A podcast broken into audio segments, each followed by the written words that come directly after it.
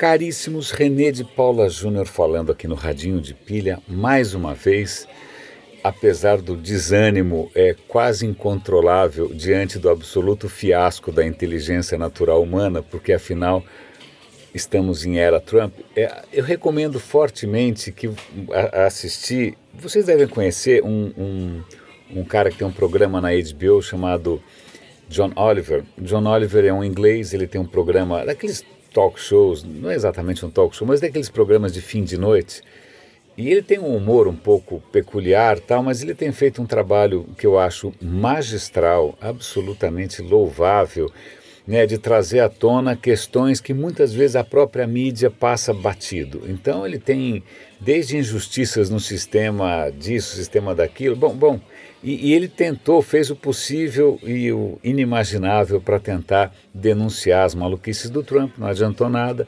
Ele saiu de férias, o Trump assumiu o poder e o primeiro programa foi ontem e ele fez um programa absolutamente é, histórico sobre a questão de Trump e a verdade. Então eu vou dar link aqui, eu fortemente recomendo. Eu sei que não é um inglês fácil, né? O cara tem um sotaque britânico, muitas das piadas são locais, mas as provocações que ele faz e o diagnóstico que ele faz da vitória do Trump e da, da dessa coisa do pós-verdade, da mentira, né? Desses sites sórdidos de informação, eu acho que é magistral, mas absolutamente inútil porque o Trump está lá e o, John Oliver, eu, todos os artigos no Medium, nada serve para nada, o que importa mesmo é a Fox News.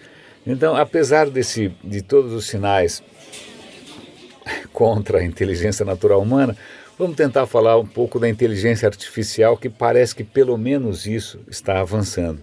E as duas notícias que eu tenho para comentar hoje, eu não achei tanta coisa assim digna de nota, mas duas delas por acaso estão relacionadas, que é a seguinte, uma notícia, e tem um vídeo até bonitinho e tal, quer dizer, na verdade o vídeo tentando ser bonitinho, não é tão bonitinho assim, sobre um, cara da IBM, que está lá como Master Inventor, em que ele criou um equivalente àquele Jarvis, do Jarvis que fala do, do Homem de Ferro. O Homem de Ferro tem aquela inteligência artificial né, que cuida de toda a segurança com quem ele conversa, certo? O que esse cara fez foi aproveitar que a IBM já tinha o Watson. O Watson tem inúmeras maravilhas, né, e dotes e dons, mas ele não é uma coisa conversacional. O que ele resolveu foi criar uma voz, né, uma interface de conversa por voz, para usar o Watson num contexto de cibersegurança. É realmente como se fosse o Jarvis, como se fosse lá o, o guarda-costas, o segurança da, da sua empresa, da sua casa. Por que isso? Na verdade, a, a, capacidade de detectar, ou de agir, ou de fazer, é, é, é do Watson, continua sendo o Watson. Mas acontece que para você acionar o Watson, normalmente você precisa de um cara técnico que vai precisar configurar, fazer um monte de coisa que pode demorar um tempão. O que esse cara fez foi colocar uma camada extra é uma camada conversacional em que você conversa com a interface e ela é inteligente o suficiente para te resumir as informações e para traduzir as suas intenções naquilo que normalmente um programador demoraria um tempão para programar. Interessante, muito interessante, vale a pena dar uma olhada. E aí, perdão, eu dou link também para um outro artigo do Technology Review sobre um cara que trabalha na Apple ele provavelmente, aparentemente está ligado a Siri, que é aquela também interface conversacional da Apple, aquele robô. E, mas só que ele não fala do trabalho dele na Apple, ele fala do seu trabalho acadêmico.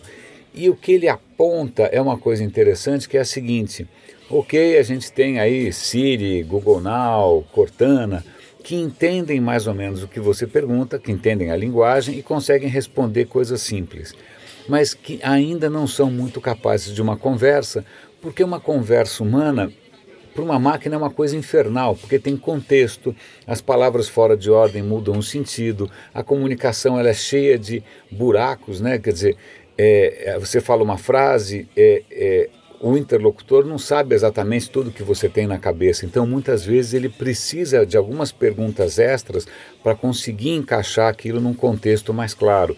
Isso para uma inteligência artificial ainda está um pouco longe. O Google Now parece ser, é, em inúmeros testes inclusive, um pouco melhor. Né? Se eu perguntar assim, qual é o melhor restaurante para comer no Itaim? Ele vai falar X. E se eu perguntar, e na Paulista? Eu não preciso falar de novo qual é o melhor. Ele, ele vai lembrar que eu já tinha dado um contexto anterior, ele vai imaginar que eu só estou mudando um pouco um parâmetro. Então, o Google Now, é, o Google Assistant, na verdade, Google Assistant, só me corrigir aqui, ele é capaz dessas inferências. Né? Ele, nesse ponto ele está mais avançado que os concorrentes. Mas, de qualquer maneira, o que esse acadêmico da Apple está colocando é que eles vão começar a usar nessas, nesses robôs conversacionais aquele mesmo processo de deep learning que, por exemplo, o Google usou para uma máquina aprender a jogar, sei lá, videogame.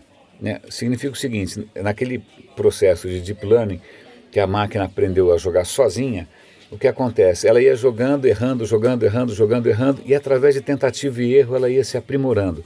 A ideia é que esses novos robôs conversacionais eles comecem a aprender com os erros, né?